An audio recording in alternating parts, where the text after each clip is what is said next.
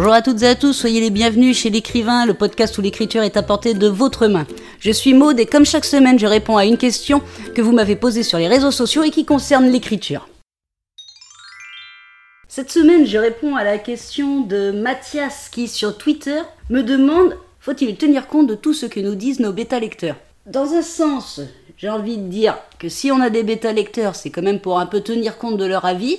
Dans un autre, euh, faut aussi peut-être à certains moments se dégager et prendre un peu de distance avec ce que nous proposent les bêta-lecteurs. D'ailleurs, je reprécise un bêta-lecteur ce que c'est. Le bêta-lecteur, c'est une personne à qui vous allez confier votre manuscrit après le premier jet pour qu'il vous dise ce qu'il pense de votre euh, livre, ce qu'il pense euh, s'il détecte quelques fautes. C'est pas un correcteur, mais il peut quand même détecter quelques fautes, des choses comme ça. Voilà, c'est d'abord pour vous dire ce qu'il a pensé de votre livre, le bêta-lecteur.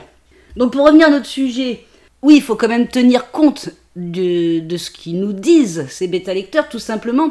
Parce que c'est leur but, c'est euh, leur, euh, leur travail, entre guillemets, de, nous renvoyer l'impression qu'ils ont eue à la lecture de notre manuscrit. Après, faut vous mettre d'accord aussi avec votre bêta lecteur, avec vos bêta lecteurs, peut-être même si vous en avez plusieurs, parce qu'un seul avis c'est peut-être un peu court, donc avec vos bêta lecteurs, pour savoir si ils ont bien compris ce que vous vouliez dire, s'ils connaissent bien d'ailleurs les codes de, de, ce que vous écrivez. Si vous écrivez, comme je vous dis souvent, de la science-fiction ou euh, des polars, il y a des codes. Donc, est-ce que eux sont un peu habitués à ça? Parce que s'ils y connaissent rien du tout, c'est vrai qu'ils vont peut-être pas voir les codes et du coup, ça va leur paraître, alors soit trop ou soit pas assez dans votre manuscrit. Ce qui fait que, oui, vous tenez compte de ce que vous disent vos bêta-lecteurs, mais vous prenez aussi une certaine distance. Ce qu'il faut absolument faire avec un bêta-lecteur, c'est discuter. C'est de ne pas vous braquer quand il vous fait des remarques peut-être euh, un peu négatives.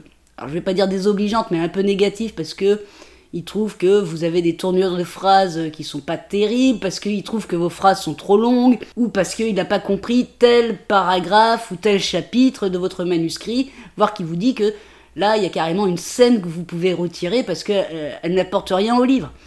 Donc ne vous vexez pas, prenez en compte, c'est fait pour vous aider à travailler, pour vous aider à réécrire. Je vous rappelle que le bêta lecteur intervient après le premier jet. Donc c'est à vous à ce moment-là de considérer ce qu'il a dit, même si c'est négatif, et d'essayer de retravailler les parties qui vous ont indiquées comme, on va dire, mauvaises, afin de les améliorer. Après, euh, si à certains endroits, vous vous dites, mais là, euh, non, moi je veux absolument que ça soit comme ça, mon bêta lecteur euh, pas compris ou, ou se laisse un petit peu emporter euh, dans sa fonction. À vous aussi de pas tenir compte de son avis à ce moment-là, quoi.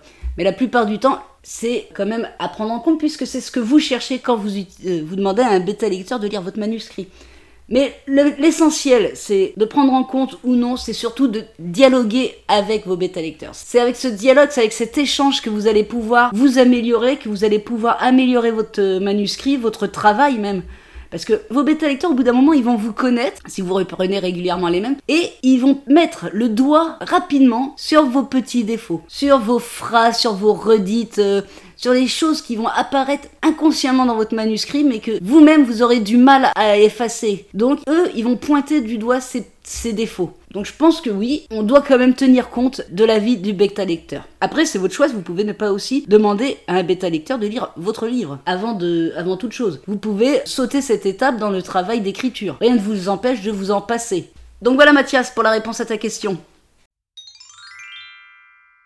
Voilà pour la réponse de la question de cette semaine. Si vous avez envie d'apprendre l'écriture ou de développer un peu votre style, je vous offre une formation, tout ça gratuitement. Vous trouverez le lien en description de ce podcast. Si vous avez envie de me poser une question sur l'écriture, n'hésitez pas à me contacter sur les réseaux sociaux. Sinon, je vous retrouve la semaine prochaine pour la réponse à une nouvelle question. En attendant, bonne écriture à toutes et à tous et prenez soin de vous.